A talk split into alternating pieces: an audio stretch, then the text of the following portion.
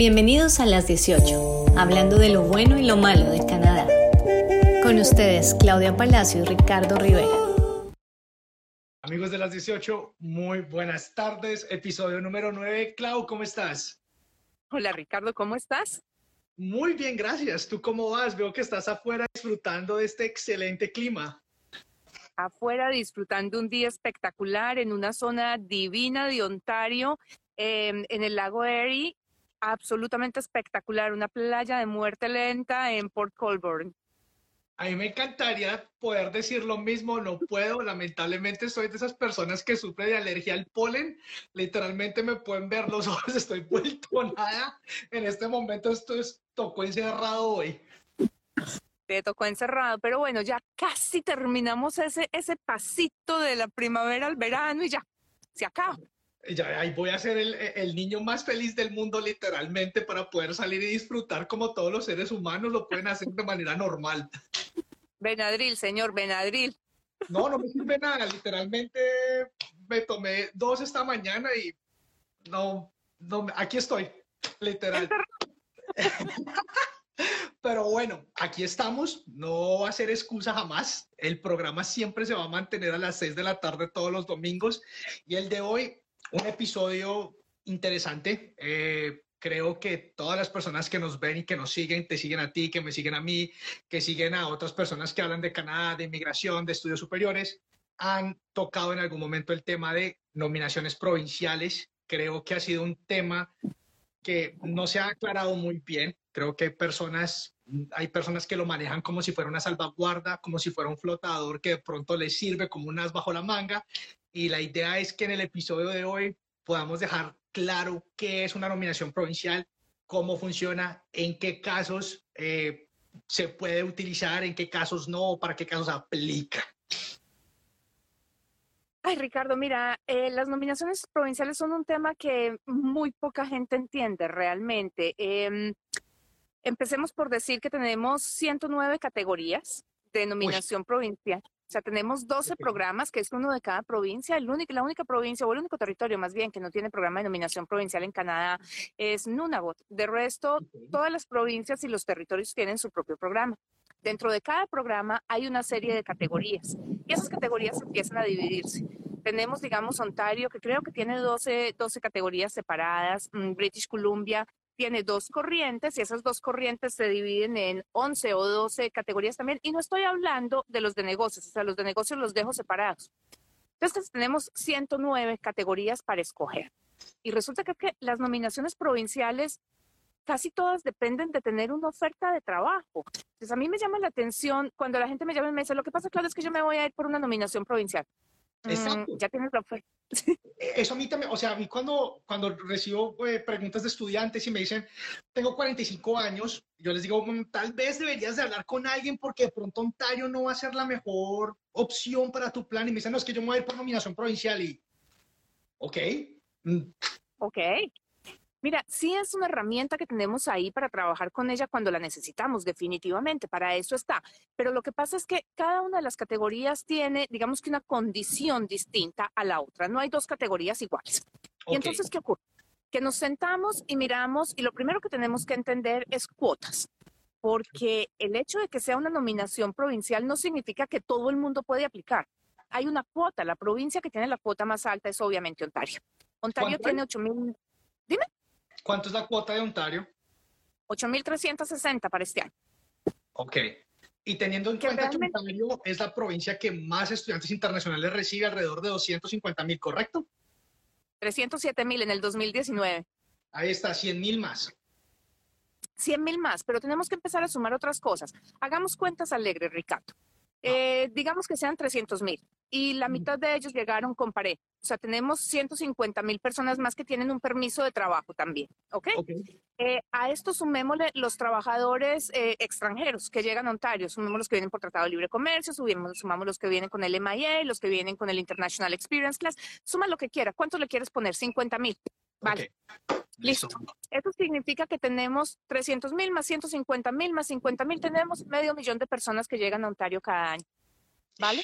Todos con la posibilidad de trabajar.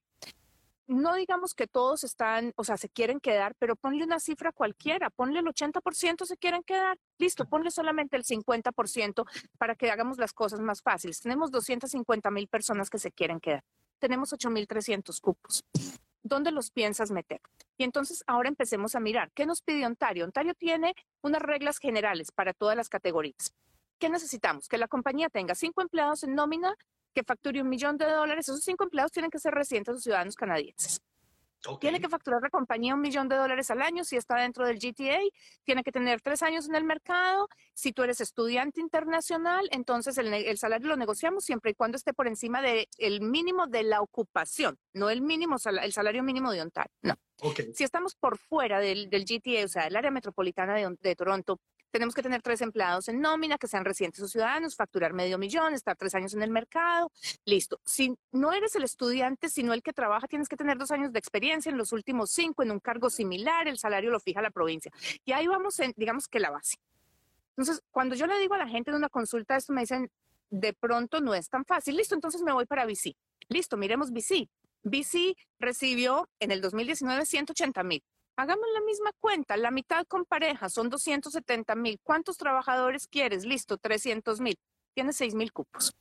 Resulta que British Columbia funciona distinto. Bueno, tiene una, es, una tabla de puntos que ya hoy en día Ontario es también de puntos, pero hasta el año pasado, hasta este año no era. Y entonces British Columbia tenemos que entrar a jugar con otros factores. Por ejemplo, el trabajo que me están ofreciendo es un código A o es un código B. Porque si es un código B me da 10 puntos, pero si es una me da 25. Em, ¿Cuál es mi nivel de inglés? Tengo 3, 8 y un 7, pues entonces nos dan puntaje por 7, no por 8. Y nos vamos a quedar con 18 puntos, mm, bajito. El salario es de 50 mil, porque 50 mil me da 19, pero si es de 49 mil 999 me da 17 puntos. El trabajo que me están ofreciendo está relacionado con lo que hacía yo en país de origen, con lo que estoy haciendo aquí lleva un año. No, ninguno de esos tres. Listo, ya perdí 45 puntos en una tabla de 200 y están seleccionando con 106. Entonces, tenemos que jugar con ese puntaje estamos partiendo de que tengo que tener la oferta de trabajo, porque es que sin oferta de trabajo no hay nominación. Entonces, la pregunta a todo el mundo es, pero es que no dice en ninguna parte que tengo que tener una oferta de trabajo, si es una maestría. ¿Y en dónde? La tengo, la puedo tener. En British Columbia, si es de la de lista. En ciencias, tecnología, matemáticas o, ingeniería. La puedo tener en Manitoba. Una maestría. Teniendo una maestría. Ok. Master's degree. Master's degree. Master's degree, porque no es. Degree. Tengo un postgraduate certificate de un college público, no es, tiene que ser un master's degree eh, entregado eh, por una universidad canadiense. Por un, por una universidad, sí. Y cuando entramos a mirar la lista de BC, vemos que casi todas son dedicadas a investigación. Entonces tenemos ciencias, tecnología, matemáticas, ingeniería. No, pero es que yo me quiero hacer un MBA. No es que los MBAs no están contemplados en, en la nominación provincial de British Columbia para maestrías. No hay. Ok, perfecto. Así de fácil. Vale. Entonces, ¿quién más tenemos? No, pues tenemos Manitoba. Listo, pero entonces tienes que recibir después fondos de MITAX, que es una organización internacional, para investigación, porque si no te los dan, no puedes aplicar para la maestría, por eh, la nominación por maestría. Ups, está difícil. Bueno, pero Ontario no pide nada, ¿cierto? Ontario no te pide nada. Ontario te pide que te gradúes y que apliques en los dos años siguientes. Todavía no hay sistema de puntos, o sea, Ontario para maestrías todavía no ha pasado a puntos. El año pasado abrió 25 minutos tiene, o sea, el año pasado entregó 400 cupos de nominación provincial por maestría. Es muy poquito para la gente que viene. Pues, ¿dónde más? No, Memorial University. Dime. Y en 25 minutos se colapsó el sistema. No, se colapsó, no, sencillamente cerró, se llenó la cuota, punto, no más. Upa, se acabó. Ok, ok, ok, ok. Y así fue, y así fue también 2019. En el 2019 abrió dos veces y cerró y en el 2019 traíamos arrastrados del 2018. Entonces, pues, es un sueño muy grande, Ricardo, venir uno a buscar la residencia para encontrarse con que, no, maestro, es que eso se cierra en 25 minutos y no cabe. ¿Y ahora qué hago? Queda uno, queda uno súper loco ahí. Claro, y nos vamos pasando por todas las provincias así. Entonces, cuando miramos, porque de hecho por maestría solamente son cuatro, me quedó faltando Newfoundland, eh, que solamente si tú haces una maestría en eh, Memorial University, pero tenemos que entender que hay otro factor que la gente no conoce, y es el hecho de que si yo pido una nominación provincial, cuando yo pido la residencia permanente, yo firmo un compromiso con la provincia de querer radicarme allí permanentemente. No hay nada en la ley de inmigración que defina permanentemente. ¿Vale? Pero significa que a mí no me pueden dar la residencia y yo empaco mi maleta porque me aburrí en Newfoundland y me voy para BC o me voy para Ontario. Que suele, suceder, ¿eh? suele suceder muchísimo. Hay muchas personas que dicen, no, es que eh, mi esposo logró conseguir trabajo en Alberta y estamos en Ontario, entonces lo que vamos a hacer es que vamos a empacar y nos vamos a mover para Alberta. O sea, y cada uno como, ¿Tú ya hablaste con alguien respecto a este cambio y sí te va a funcionar? No, no, no, es que nosotros oímos, nos contaron que sí, entonces es donde empiezan los problemas, pero no tenía ni idea. No, porque es que tú firmas un compromiso. Ahora, y ahí estamos hablando de las que son por maestría, que nadie me está ofreciendo nada. Pero todas las demás, las que requieren de una oferta de trabajo, me piden que la oferta de trabajo sea por un tiempo específico después de residencia. O sea, casi todas las provincias piden que sea por un año la oferta de trabajo y las provincias del Atlántico hay algunas que piden dos años. Entonces, miremos cuál es la situación. Yo me voy, escoge provincia, dime cuál quieres. Eh, vámonos, eh, quedémonos en Newfoundland. Listo. Estamos en Newfoundland. Sí. Estamos en Newfoundland. Entonces, Newfoundland me dice, no es maestría, sino que es estudiante internacional. Usted se gradúa y consigue trabajo consigue trabajo y tiene que trabajar con el empleador nueve meses antes de que le dé la oferta para la nominación provincial. Okay. Ese proceso, Newfoundland tiene dos, dos categorías, Express Entry y no Express Entry. Entonces, si tengo un perfil en el Express Entry, le doy a Newfoundland con mi solicitud de nominación, mi perfil de Express Entry. Cuando ellos me nominen, yo cojo 600 puntos y los vuelvo a cargar al Express Entry y continúo proceso a través del Express Entry. O sea que después de haber aplicado a la residencia, voy a tener eh, mi residencia permanente entre 8 y 10 meses, ¿vale? Y resulta que yo tengo que trabajar con la compañía. O sea, yo firmé un documento con la compañía y con la provincia, y la provincia lo firmó conmigo y con, y con, eh, con la provincia también, la compañía. Hay un doble compromiso de que me voy a quedar allí trabajando por lo menos un año. ¿Vale? Entonces, ¿qué significa esto? Que yo trabajé con la compañía nueve meses antes de que me nominaran, un año de proceso y un año más después de la residencia. O sea, que no te puedes mover de ahí y estás prácticamente cerrado esa provincia son tres años más el tiempo que yo estudié. Estamos hablando de que yo voy a vivir en esa provincia más o menos cinco años. Entonces, cuando miramos las provincias del Atlántico, a mí me encantan los programas de nominación de las provincias del Atlántico. Son muy generosos porque incluso incluyen, incluso, eso está como redundante, las categorías C y D del NOC, o sea, trabajos no calificados. Pero entonces resulta que todos venimos con esta idea de yo voy a llegar a Canadá, yo voy a crecer profesionalmente, yo voy a construir un futuro. Son provincias chiquitas, son provincias que tienen, eh, digamos que su, economía está basada en agricultura, en turismo eh, y en pesca. Son tres industrias que se mueven de marzo a noviembre. En noviembre, eh, la gente va al seguro de desempleo. Y para todo. sí, son provincias que tienen, o sea, la ciudad más grande tiene 70 mil habitantes, Ricardo. Entonces, ¿cuáles son las posibilidades de trabajo que tengo yo realmente allí? O sea, si estoy saliendo de mi país para venir a crecer y yo soy ingeniero de sistemas, ¿cuáles son las posibilidades de que yo pueda trabajar en ingeniería de sistemas allí? O como ingeniero civil, o como, ¿qué quieres? Urban planner porque eres arquitecto y viniste a estudiar urbanismo, o porque, no sé, quieres, eh, viniste a estudiar culinaria. Listo, vas a tener trabajo de marzo a noviembre. ¿Y qué pasa si la compañía, por mucho que te quiera ayudar, no te puede garantizar esa oferta de trabajo de noviembre a marzo? Porque como no hay turismo, pues el restaurante recorta personal. ¿Qué pasa si no te lo puede dar? No hay nominación. Quedas volando.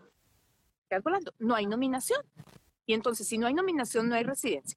Yo lo que siempre digo es, tómense el trabajo de investigar realmente cuáles son las posibilidades que tienen de conseguir un trabajo en lo que ustedes quieren allí.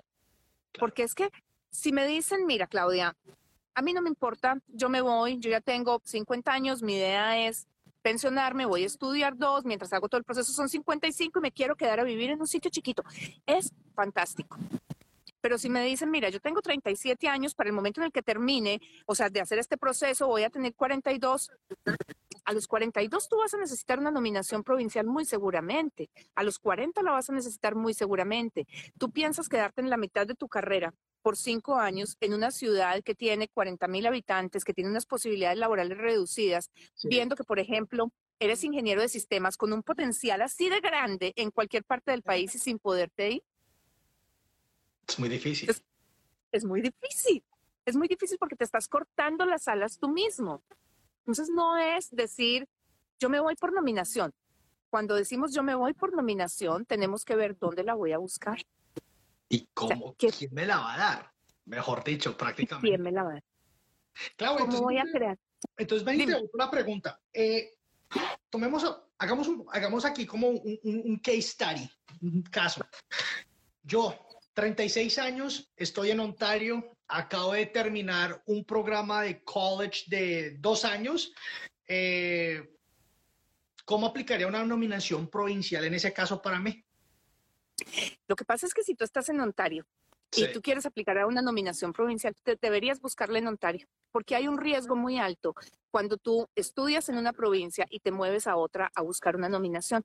Resulta que la, o sea, la condición fundamental para que te aprueben a ti una nominación es que ese oficial de la provincia esté convencido de que tú te vas a quedar a vivir allí permanentemente. Porque es que los cupos que tienen son muy poquitos, Ricardo. Entonces, pues no los van a estar regalando para personas que saben que van a empacar la maleta el otro día y se van a salir y se van a ir para otra provincia. Sí. De acuerdo. Entonces, si tú estudias en Ontario y te vas a buscar una nominación provincial, escoge a dónde, a Prince Edward Island, porque te dijeron que trabajando seis meses en un código D tenías nominación. Y es cierto, lo tienes, si consigues el trabajo de un año. Vale. Sí. Pero entonces tú estudiaste dos años en Ontario, trabajaste mientras estabas estudiando, tu señora estaba trabajando, eh, tus hijos estaban en la escuela, eh, ya llevas, o sea, te graduaste, trabajaste un año en Ontario, no fuiste capaz con una nominación aquí, o sea, ya llevas tres años en Ontario y te vas para PEI. Cuando tú apliques, el oficial de PEI va a mirar y va a decir, corro un riesgo muy alto de que yo le dé la nominación a Ricardo y cuando tenga la residencia, el otro día le empaque maleta y se devuelva a Ontario. Sí. Y entonces, como es discrecional del oficial, yo quedo en manos de lo que él crea. Entonces, si tú sabías desde el principio, haciendo un cálculo de puntos, que tú vas a necesitar una nominación, el ideal es que te vayas y estudies en PEI y te quedes a vivir en PEI. Pero entonces, ¿qué vamos a hacer con PEI? Tú empiezas desde hoy, desde tu país. Estás en Argentina, entonces, desde Argentina te sientas y miras, ¿cuál es mi perfil? Eh, yo soy financiero.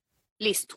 Y entonces, en finanzas, ¿qué hay en PEI? Voy a crear mi perfil de LinkedIn, eh, mi perfil financiero enfocado al tipo de empresas que hay en PEI. ¿Qué está buscando la banca en PEI? ¿Necesitan financieros? No, resulta que necesitan es, mm, o las ofertas de trabajo que se ve es para gente de seguros. Entonces empieza a estudiar seguros, empieza a seguir las compañías aseguradoras en PEI, empieza a contactarte con reclutadores en PEI que manejen la parte de, no sé, de seguros o qué sé, la compañía, ¿cómo se llama? Eh, Sun Life debe estar también allá, me imaginaría. Lo que era antes Clarica, que son las compañías. Exacto, empieza a meterte en eso porque ya sabes que por lo menos, o sea, por poquito tú vas a vivir cinco años ahí. Entonces haz que esos cinco años valgan la pena que no sea tú cinco años quejándote de yo por qué no lo pensé antes, yo por qué me vine para acá, esto no era lo que yo me imaginaba. No, de pronto a los cinco años tú dices, esto era lo que yo me soñaba y te quedas ahí. De pronto a los cinco años tú dices, hombre, no, o sea, viví muy rico, lo disfruté, aprendí, conocí, crecí, construí un futuro financiero, construí un futuro profesional para mis hijos y me voy para Ontario, para British Columbia o para donde sea. Pero que no sean los cinco años más amargos de tu vida, porque tú te soñabas venir a trabajar en un banco en finanzas y terminaste de mesero, eh, porque igual te dio la nominación, pero te separaste cinco años de lo que tú te soñabas hacer profesionalmente. Bueno, y a ver, te pregunto, otra de las cosas que suelo, suelo oír es em, personas que llegan a Ontario, eh, hacen su, su, programa de estudios, eh, resulta que llegan a los 40, tienen 40 años, y ahí es cuando suelo oír la famosa frase, no es que yo me voy a quedar por nominación provincial. En esos casos, un estudiante, por ejemplo, una persona de 40 años que esté en Ontario, que ya no tenga el puntaje que se necesita para el Canadian Experience Class, que no le alcance, y se mande a hacer una nominación provincial, lo primero que tiene que hacer es encontrar una oferta de trabajo. En tu experiencia, hablando realmente, ¿cuáles son las posibilidades de que un estudiante internacional, de que un, extranjero logre conseguir esa oferta de trabajo? Mira, a mí Ontario me preocupa, Ricardo, porque Ontario tiene suficiente oferta de trabajadores. O sea, sí los hay, porque es que finalmente 8.600 personas reciben la oferta cada año, ¿cierto? Entonces no vamos a decir que es imposible, pero numéricamente hablando, o sea, porcentualmente hablando, las posibilidades son bajitas. ¿Y de qué depende esto? Hombre, de qué tanto haya demostrado yo mi valía y de que además la compañía cumpla con los requisitos, porque no es, digamos que no son bajitos. Cuando hablamos de que Ontario nos pide que si está dentro de Toronto, que además es donde todo el mundo se viene, mm, y necesita tener cinco empleados en nómina, que sean residentes o ciudadanos canadienses y que facture un millón de dólares al año, uno dice, bueno, pero es que cualquier multinacional lo hace y yo he trabajado toda la vida, yo soy químico, farmacéutico, entonces pues yo me voy a trabajar con una multinacional. Las multinacionales no ayudan, los bancos no ayudan. ¿Por qué?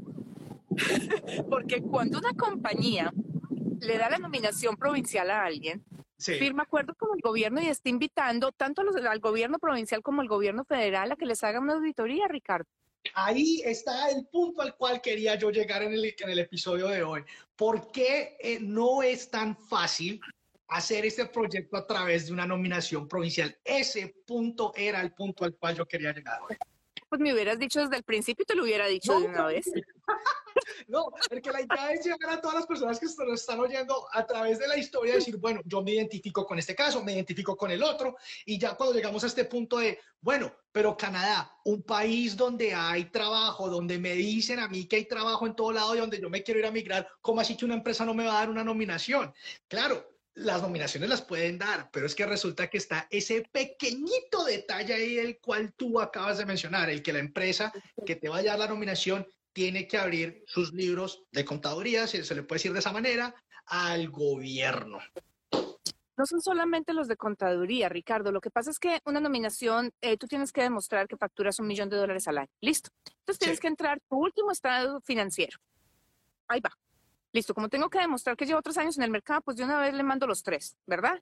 Y entonces, como tengo que demostrar cinco empleados en nómina, tengo que entregar los T-Force, que es el documento que se le da cada final de año a, a, los empleados, demostrando el salario. Y al cabo de, ellos deciden cuándo, porque tienen seis años de periodo para auditarte, ellos van a volver a la compañía a decirle, usted le dio una nominación a Ricardo, Ricardo era urbanista, Mm, como él era el acompañante de un estudiante internacional, no el estudiante, entonces el salario que usted dijo que le iba a pagar era de, qué sé yo, 33,48 la hora. Usted dijo que iba a trabajar full time, eso le da 67 mil dólares al año. Quiero los T-Force, muéstreme las duties que Ricardo hizo, o sea, todas sus funciones, y quiero que me lo pruebe. Porque, ¿qué pasa si yo no cumplo? Me ponen en una lista negra. A la Pues yo no quiero eso. Claro, ahora, las multinacionales cumplen con los requisitos de facturación y de empleados, ellos no tienen ningún problema en eso, pero también es cierto, Ricardo, que tener que entrar a mostrarle, a demostrarle cosas al gobierno después. Cuando yo abro la boca, pongo una, un anuncio cualquiera en Workopolis, en Indeed, en el Job Bank, en cualquier parte y recibo 400 resúmenes, 400 currículums. ¿Para qué voy a hacer, o sea, todo este proceso? Invitando a alguien si puedo tener, o sea, dándole la nominación a alguien, invitando al gobierno a que me esculque cajones, cuando lo puedo, o sea, puedo tener un candidato igual de bueno sin tenerme que someter a nada de esto. Un Además, muchas que en el país. Pero pasa en todas las nominaciones, o sea, no es solamente Ontario, es con cualquiera. El gobierno de la provincia se puede poner, poner en contacto con la compañía y decirle, bueno, listo, señor HR, dígame usted por qué quiere tener a Peter con usted. Dígame por qué no decidió más bien contratar a Juan, que es residente canadiense. Porque es que, digamos, Saskatchewan tiene eso. Saskatchewan te pide correr un proceso inicial donde tú demuestres que no conseguiste residentes o ciudadanos canadienses. No es la misma intensidad de un LMIA, pero sí más o menos el mismo proceso antes de darle la oferta de trabajo a un extranjero. Y Saskatchewan también te pide que si es el estudiante internacional, el trabajo que consiga tiene que ser en el área de estudios, no puede ser en, en otra. Y Alberta te pide que sea en la de estudios, pero que además los estudios estén relacionados con lo que estudia en país de origen. Entonces, pues en Alberta la gente no se puede reinventar. ¿Me entiendes? Son una cantidad de condiciones las que tiene cada categoría y eso es lo que dificulta las cosas. Las nominaciones son una herramienta excelente y cuando no hay otra opción, pues se usa. Pero no es que sea el objetivo, o por lo menos para mí, desde mi punto de vista, no debería ser el objetivo, porque es muy fácil decir yo me voy por nominación. O sea, yo me voy y busco una oferta de trabajo. Es que con un permiso de trabajo abierto, que es el permiso de trabajo de posgraduado, o con el permiso como dependiente de un estudiante, cualquier compañía te contrata. Porque es que te están contratando en exactamente las mismas condiciones que están contratando a un residente o a un ciudadano. Lo único que te dicen es, deme su número de pago de impuestos, no más. Pero todo lo demás lo decidimos entre tú y yo. Cuánto le pago, cuántas horas trabaja, desde dónde trabaja, si va a hacer más funciones, menos funciones. Pero cuando yo contrato con una nominación provincial o dándole soporte incluso a un permiso de trabajo por un LMIA o por un tratado de libre comercio, yo no puedo hacer eso. Discúlpame, yo sencillamente, sí. yo sencillamente tengo que cumplir condiciones. Entonces yo no puedo jugar con el tiempo de la gente. En algunos casos yo no puedo negociar el salario y como la media que pide el gobierno está basada en los salarios que contemplan también sindicatos o las uniones que son más altos, muchas veces para poder traer a alguien de afuera terminan las compañías teniéndole que pagar más de lo que le pagan a los empleados locales que tienen en el mismo rango. Entonces no lo van a querer hacer. Claro. Ese es otro factor que juega en contra de las nominaciones.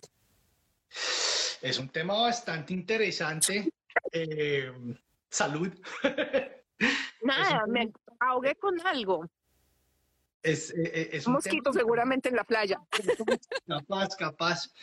Pero mira que quedó, asombrado porque hoy en día, eh, y sobre todo ve uno en las redes sociales que muchas personas le, las animan, ¿no? Les dicen, no, váyase por nominación provincial y, y, la gente empieza a hablar de ese tema, las nominaciones provinciales, como si fuera, no, yo me voy allá y como te decía, o sea, me, dan la oferta de trabajo, a mí cualquier empresa me contrata porque soy un duro en lo que hago, soy muy buena en lo que hago, eh, voy a complementar con educación canadiense, entonces, ¿por qué me tienen que decir que no? Entonces yo creo que eso es que las personas le ponen atrás al asunto. Hay, hay un par de programas que seleccionan sin oferta de trabajo, pero hay que conocer también cuáles son esas condiciones. Por ejemplo, Ontario tiene una categoría muy interesante que selecciona del Express Entry Federal sin oferta de trabajo. Pero entonces cuando miramos qué ocurre, em, quitemos el tiempo de pandemia, porque ha sido, digamos que atípico, pero Ontario, cuando seleccionaba el año pasado sin oferta de trabajo, si los federales hacían ronda de selección con 468, Ontario seleccionaba con 4.67. Dos puntos. O sea, un punto por debajo. O sea que tampoco es que fuera gran ayuda, ¿vale? Saskatchewan tiene una categoría que selecciona sin oferta de trabajo, pero entonces te dice, tú, tú tienes que calificar con 67 puntos. Para tú llegar a 67, o sea, estás con el máximo de lo que tú puedes hacer solo. O sea, con tu nivel educativo, con tu nivel de inglés, con tu edad, con tu experiencia laboral. Eso te da 67 pero cuando tú miras las rondas de selección, ves que la más baja fue 68. Entonces, ¿de dónde salió el otro punto? De una oferta de trabajo. Gente que ya estudió en Saskatchewan, que está trabajando en Saskatchewan, que lleva nueve meses o seis meses trabajando con la compañía. Eh, Nova Scotia también selecciona sin oferta de trabajo. Y mm, el año pasado fue hicieron una selección de eh, financieros, código 1111, que son los analistas financieros, y cuando entré a mirar cuáles, o sea, con qué perfil los seleccionaron, gente que tuviera los cuatro factores de inglés en nueve. Chucho, tú con cuatro factores de inglés en nueve estás por 400 muy largos. Y no los tiene nadie. Factor de nueve, hay que ser realistas. Eh, no, no los tiene. Eh, eh, yo creo que este muy yo creo que hasta un canadiense se le dificultaría tener todos los factores en nueve. No, literalmente. Sí, entonces. Siendo sinceros, yo creo que hasta un canadiense se le dificultaría tener todo en nueve. Sí, sí. Todo en nueve. Yo veo nueve, pero veo once, diez, nueve y un ocho. Eh, siempre me queda alguno colgado. No, no, no nos sirve, tiene que ser todo para. Todo tiene que ser todo nueve. Entonces, esa es la cuestión. O sea, el papel aguanta con todo. Y son programas maravillosos. Como te digo, son 109 categorías y uno trata de acomodarlas y de jugar con ellas, pero tiene que haber un plan. O sea, uno una nominación no se la encuentra sobre la marcha. No es que yo llegué aquí, estudié dos años, uy, necesito una nominación, ¿qué se necesita? No, no, no. Las nominaciones los alcanzan los que tienen un plan claro.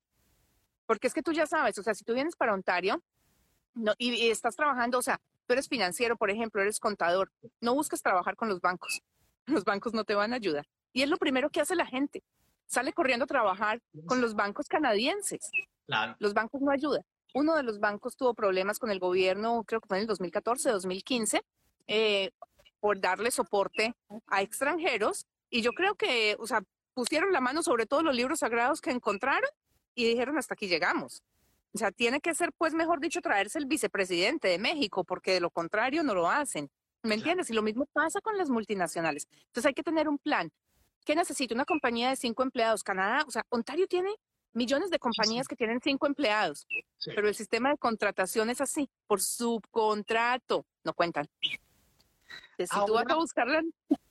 Eh, Benita preguntó rápidamente, ¿y una empresa de estas, a ver, aquí pensando como latino, pues, una empresa de estas, tú empiezas a hacer tu proceso con ellos.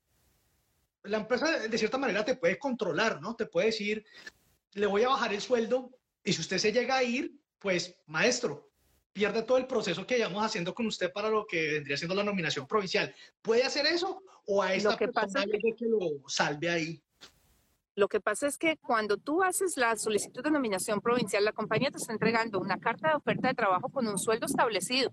Sí. Y si después a ellos los auditan y el sueldo no corresponde, la empresa va a una lista negra. Sufren ellos, correcto. Ajá. Entonces, si Entonces- hay un compromiso en el cual a mí me dé la salvaguarda que voy a llevar el proceso con alguien serio y que voy a estar bien.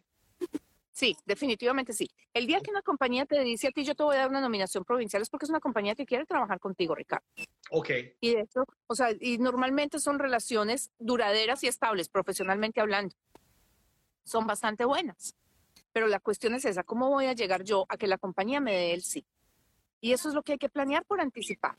Eso es lo que hay que saber, cuáles son las condiciones. Porque como te digo, no es llegar y decir, es que yo me voy por nominación, hay que saber cuál es exactamente la categoría que te va a servir. claro. Porque de eso depende con qué tengas que cumplir. No te sirve de nada, porque a mí me han llegado varios casos que dicen, bueno, pero es que es mi esposa la que va a aplicar para la nominación. Yo era el que estaba estudiando, ella va a aplicar porque ella está trabajando y la compañía le da el soporte. Ok, ¿es que salario le están pagando? No, 25 la hora. Eh, resulta que no, para, como es la dependiente, el salario tiene que ser 33 la hora. Vaya y hable con la compañía a ver si le va a subir 14 mil dólares al año el salario. No lo suben, No lo sube. no lo suben. Por mucho te subirán que 3 mil, 4 mil dólares anuales, pero de ahí hacer un, un increase de, perdón, hacer un incremento de, de 10 mil a 14 mil, ninguna empresa lo hace. Claro, entonces ahí es cuando tú deberías saber de antemano, si tú te sientas con la compañía, hablar con ellos y decirles, mira, mi plan es este, el salario que me estás ofreciendo es este, pero yo voy a necesitar esto a futuro, ¿qué posibilidades hay? Porque lo cierto del caso es que estamos jugando con el tiempo. Y un Claro. permiso de trabajo de posgraduado dura tres años y no se puede extender a menos de que tú tengas un LMIA, una oferta de trabajo para un TLC o ya la nominación. Entonces tenemos esos cinco años que vamos a estar aquí, los dos de estudio, los tres de trabajo, para poder organizar esto. Y allí es donde hay que mirar que definitivamente se dé, porque no tenemos cómo, cómo extenderlo. Entonces tenemos que asegurarnos de que funcione. Y la única forma es sabiendo qué necesitamos. Porque como te digo, eso no se lo encuentra uno. Uno hace que las cosas pasen. Y para hacer que las cosas pasen, uno tiene que saber qué es lo que necesita que pase. Claro, y aquí llevando, eh, llevándolo en el, en el espectro a- al otro lado, digamos una persona que esté trabajando en un restaurante, y, y vo- y voy a decir el caso, ya te voy a decir por qué lo, lo voy a decir de esa manera, una persona que está trabajando con un restaurante normal, está trabajando un tiempo ahí, una persona esta puede acceder a una nominación provincial. Ricardo, yo creería que restaurantes que facturen más de medio millón de dólares al año en Ontario, así lo pongas tú por fuera del GTA, no son muchos realmente. Tendría que ser una franquicia. Y ya las franquicias tendríamos que depender de casa matriz, probablemente, o sea, de, de terceros, porque muchas veces hay regulaciones dentro de las mismas franquicias. Pues hay que entrar a mirar. Pero yo diría que un restaurante que facture medio millón de dólares al año, es difícil. Y si estamos dentro de Toronto, el área metropolitana de Toronto, o sea, cubre un área bastante grande, porque estamos hablando que es desde Ajax hasta Burlington y casi que hasta Berry también. Y Incluye entonces, pues, hablar- Por favor, que también somos parte de ese GTHAA. No, a ti, no, no, no, a ti te sacaron así. En el programa de nominación provincial de Hamilton nos sacaron, quedamos al borde, al borde. no tenía Pero, pero es que un restaurante que facture un millón de dólares al año, pues tiene que ser un restaurante bastante grande. Sí. Tiene que ser cadena. Las cadenas no te van a ayudar. De pronto la franquicia sí, pero, pero es que hay franquicias que, que tienen unas normas particulares y, y no dan hasta allá. Entonces, pues, esa es la otra. Hay que entrar a considerar cada una de las cosas. O sea, cargos, por ejemplo, los ingenieros de sistemas, digamos que tienen un terreno ganado porque pues tenemos una deficiencia grandísima y son altamente buscados en Canadá y todo lo que tú quieras. Pero hay otras ocupaciones que no es tan sencillo que no es tan sencillo. Por eso tú tienes que conocer, antes de tomar una decisión como estas, el mercado laboral. O sea, ¿qué pasa en tu área de desempeño? ¿Cuáles son los salarios promedio? ¿Te va a servir para vivir o no te va a alcanzar tampoco? O sea, si tú es tu pareja, ¿en qué me tengo que enfocar?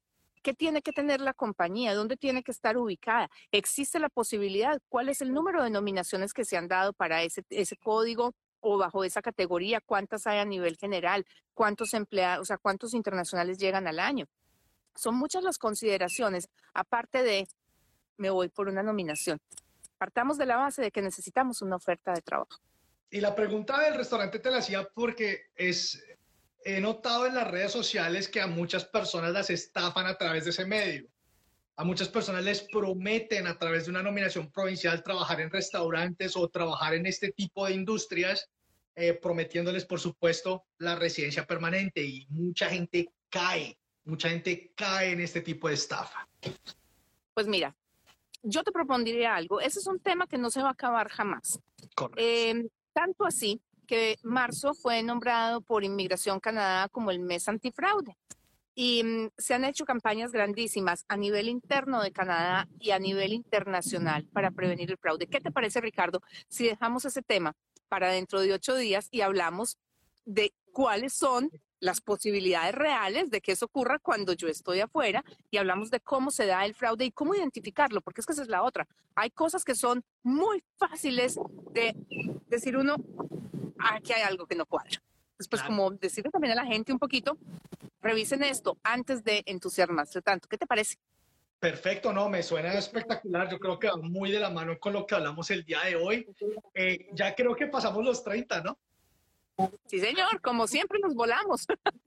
Bueno, no, eh, como siempre esperamos que el episodio de hoy les haya gustado, que les sirva de algo. Ya saben, nominación provincial no es tan fácil como lo pintan, no es tan fácil como lo vemos que lo, que lo publican en redes sociales, invitan a la gente y no es una salvaguarda, es otro proceso. Como bien lo dijo Clau, hay más de cuántos? Cien, ciento... 109.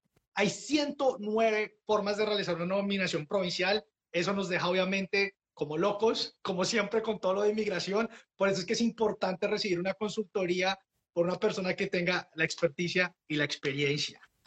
Eh, bueno, y para esta semana, Clau, ¿qué tienes de eventos? ¿Quieres invitar a las personas? Nada, los jueves, como siempre, y el 23, que todavía falta un poquito, vamos a estar con Colombia Nos Une, con el Consulado de Colombia, que no es solamente para colombianos, es para todos. Así que los invito también a que se conecten con Colombia Nos Une. Excelente. Yo por mi parte no es más. Ya los podemos dejar descansar. Esperamos que este episodio les haya gustado y un abrazo para todos y que tengan un excelente domingo y una excelente semana. Nos vemos dentro de ocho días entonces. Un abrazo para todos. Chao, chao.